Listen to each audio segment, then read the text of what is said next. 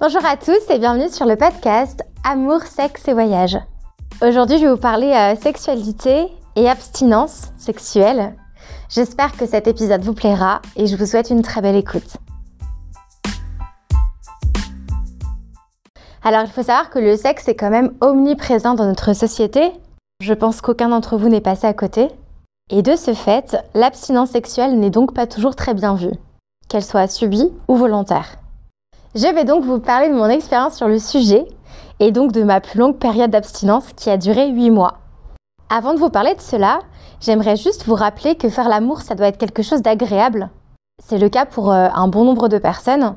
C'est d'ailleurs le but d'un rapport sexuel, sans désir de concevoir.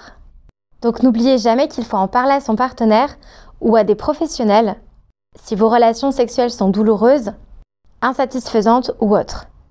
Aussi, c'est bien évidemment totalement OK de n'avoir aucun désir sexuel, un désir inférieur ou supérieur à votre partenaire, des rapports peu fréquents, une forte libido, un ou plusieurs partenaires au cours de sa vie, etc. etc. Bref, en matière de sexualité, il n'y a pas de normes recevables.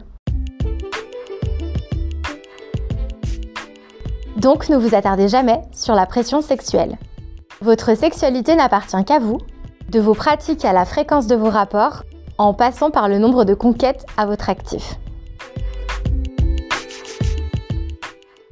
Pendant l'acte sexuel, le corps sécrète des endorphines, dites l'hormone du plaisir. Grâce à celle-ci, en principe, on ressent un bien-être physique, émotionnel et mental. De ce fait, plus on fait l'amour, plus on aura envie de sexe, en principe. Et lorsque cette hormone ne circule plus dans notre corps, le besoin de sexe se manifeste moins et donc la libido peut diminuer. Alors pourquoi j'ai passé 8 mois sans sexe? Était-ce volontaire ou subi? Je vous en parle de suite. Alors ces 8 mois sans sexe se sont déroulés euh, en Australie pour moi.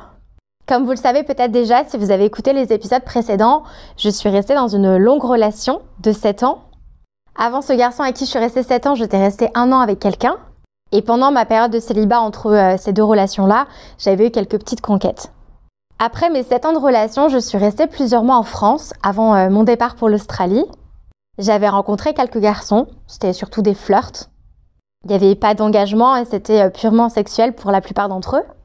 Mais un mois avant mon départ, j'ai rencontré un garçon pour qui j'ai eu beaucoup d'affection.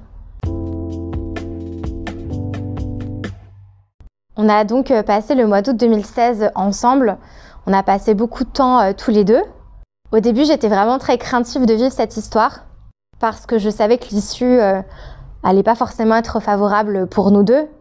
Après être partie, j'aurais pas forcément envie des mêmes choses à mon retour. Et je ne savais de toute façon même pas si j'avais envie de revenir.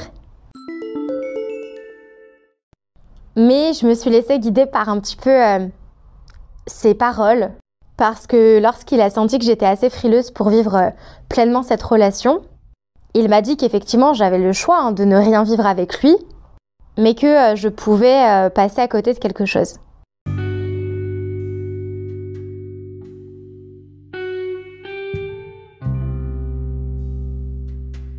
Et qu'il était peut-être mieux de vivre à 100% cette histoire, même si elle devait être courte, mais d'en profiter au maximum. Je dois avouer que ces paroles ont résonné chez moi et du coup j'ai vécu ce mois de relation avec lui. Les au revoir ont été compliqués. J'ai passé ma dernière nuit chez lui, la nuit avant mon départ. Et c'est dans la cour en bas de chez lui qu'on a dû euh, bah, se serrer dans les bras et s'embrasser pour la dernière fois. Une dizaine d'heures plus tard, euh, je me trouve dans l'avion qui va m'emmener en Australie. Et une trentaine d'heures après ces derniers baisers, j'arrive dans la ville de Melbourne, en Australie. Et arrivé sur Melbourne, je sais que je vais passer mes quatre prochains mois dans une famille au pair. Je vais donc m'occuper de deux enfants et être sédentaire pour quelques mois. Sur place, je me fais tout un groupe de copines, toutes filles au pair. Beaucoup sont françaises. Je rencontre euh, Lisa aussi, dont j'ai déjà parlé dans les épisodes précédents. Et voilà, ma petite vie sur Melbourne se passe super bien. Je reste en contact avec ce garçon on s'envoie des messages de façon quotidienne, on s'appelle assez souvent, on se fait des Skype, on s'envoie des photos, des vidéos. Bref, on a clairement une relation à distance qui s'installe. Et à ce moment-là dans ma vie, ça me va bien. Dans ma tête, l'Australie n'est qu'une parenthèse. L'été qui suit, je rentrerai en France, donc un an plus tard. Et on pourra très certainement reprendre notre histoire là où on l'a laissée.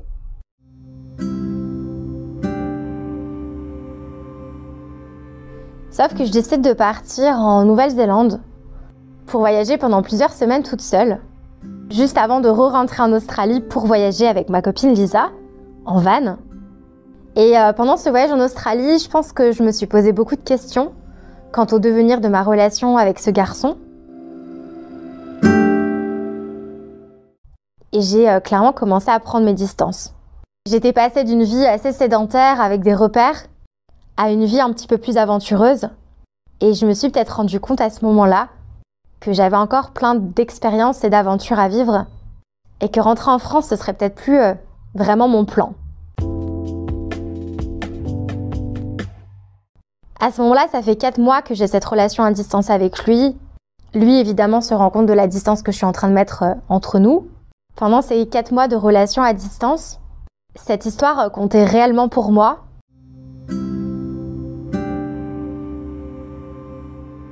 et je n'avais aucune envie euh, d'aller voir ailleurs. En fait, quand j'ai quelqu'un dans le cœur, quand j'ai quelqu'un dans la tête, c'est quasi impossible pour moi de ressentir du désir pour une autre personne. Donc cette abstinence, finalement, elle était logique et évidente parce que j'avais juste pas envie en fait.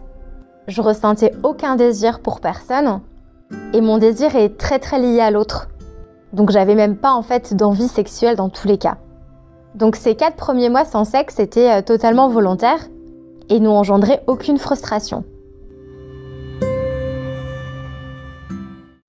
De retour en Australie, je retrouve Lisa. On commence notre voyage en van.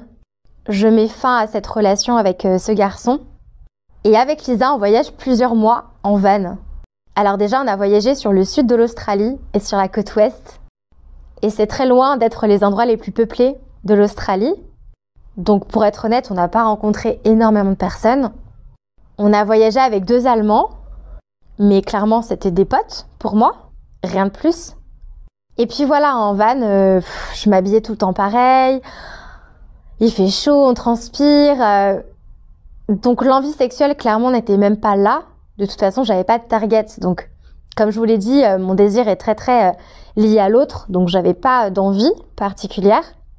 Et à cela se rajoutait le fait que j'étais concentrée sur moi et donc à ce moment-là, faire du sexe, clairement, c'était un peu le dernier de mes soucis. Et puis visiblement, moins on en fait, moins on a envie. Et c'était totalement mon cas à ce moment-là. On termine notre road trip avec Lisa sur la ville de Darwin, qui se trouve au nord de l'Australie. Cette ville, elle est assez particulière. En fait, c'est une grande rue avec euh, tous les restos, tous les cafés, toutes les auberges. Et je suis restée sur la ville de Darwin pendant plus d'un mois. À la base, je devais juste vendre mon van et puis repartir. Mais Darwin a été pour moi la ville du sexe. Oui, oui, j'ai bien dit la ville du sexe. En fait, euh, c'est en arrivant sur Darwin que j'ai retrouvé un petit peu ma féminité, ma sensualité, que mon côté euh, séductrice s'est réveillé, que mes hormones se sont certainement mis en ébullition parce qu'il y avait de beaux garçons, et je crois que je n'ai jamais eu autant de relations sexuelles avec euh, autant de partenaires différents sur une période si courte. Je me suis pas dit, allez, euh, j'ai du temps à rattraper, pas du tout.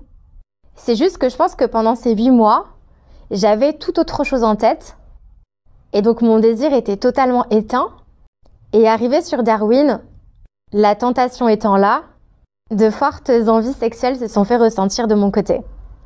Et puis comme je l'ai souvent dit dans les épisodes de mon podcast, la grande majorité des garçons avec qui j'ai couché, ou même avec qui j'ai été en couple, c'est moi qui ai fait le premier pas. Et euh, rien de plus facile dans une auberge que de faire le premier pas, parce que voilà, c'est une atmosphère festive, les gens sont très accessibles, et puis dans les premiers temps, euh, j'avais mon van pour faire euh, mes petites affaires. Par la suite, on a vendu le van, donc il a fallu trouver euh, des astuces et des recoins de l'auberge pour euh, profiter. Il y a aussi la plage sur Darwin. et puis d'autres endroits, pas prévus pour à la base. Et euh, anecdote assez folle qui m'est arrivée sur Darwin. Un soir, je me trouve à l'auberge, on a une grande tablée de personnes vraiment du monde entier. Et je vois deux garçons arriver, deux grands garçons plutôt canons. Et donc on commence à les intégrer à la table, je leur demande d'où ils viennent.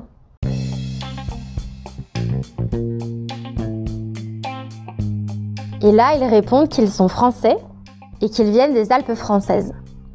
Donc euh, je me mets à leur parler en français je leur dis mais non, mais vous venez de quelle ville? Et bingo, ils viennent d'Aix-les-Bains, la même ville que moi. Donc c'est un truc de fou parce que l'un d'entre eux, c'est euh, le frère d'un pote, enfin d'un ancien pote à moi. Donc on a fait un Skype avec son frère, c'était assez fou. Son frère était halluciné de me voir aux côtés de son frère.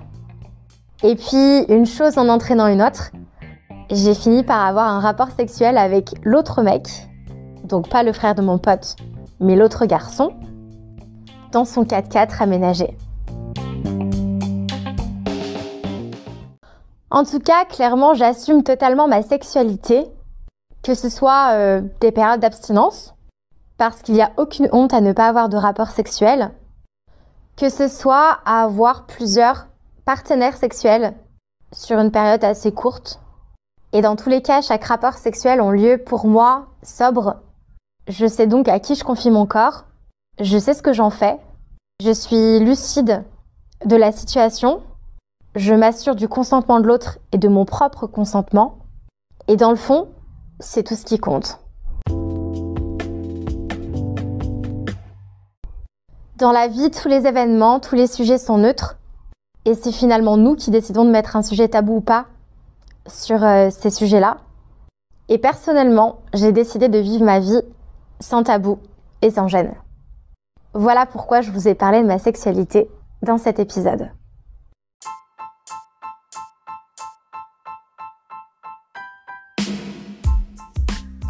C'est la fin de l'épisode du jour, j'espère qu'il vous a plu.